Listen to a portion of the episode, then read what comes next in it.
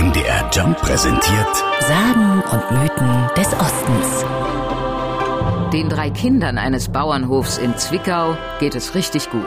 Nach dem Tod der Eltern müssen sie das üppige Erbe nur durch drei teilen. Doch ein Knecht des Hofes verliebt sich in eine der beiden Schwestern und heiratet sie wenig später.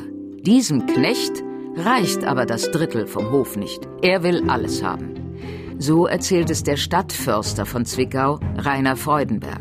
Und so stiftet der Knecht seine Frau und die andere Schwester an, ihren Bruder, also den männlichen Haupterben des Hofes, zu töten.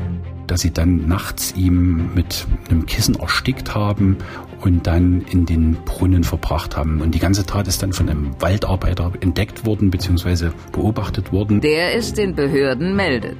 Kurz darauf wird das Verbrechertrio festgenommen und später hingerichtet.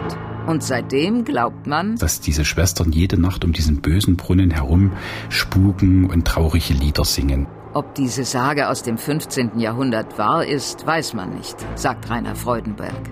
Den Brunnen, den gibt es aber heute noch. Das 12 Meter breite und 4 Meter tiefe Loch befindet sich in Zwickau im Weißenborner Wald. Acht Bauernhöfe sollen dort tatsächlich gestanden haben. Das haben Ausgrabungen bewiesen.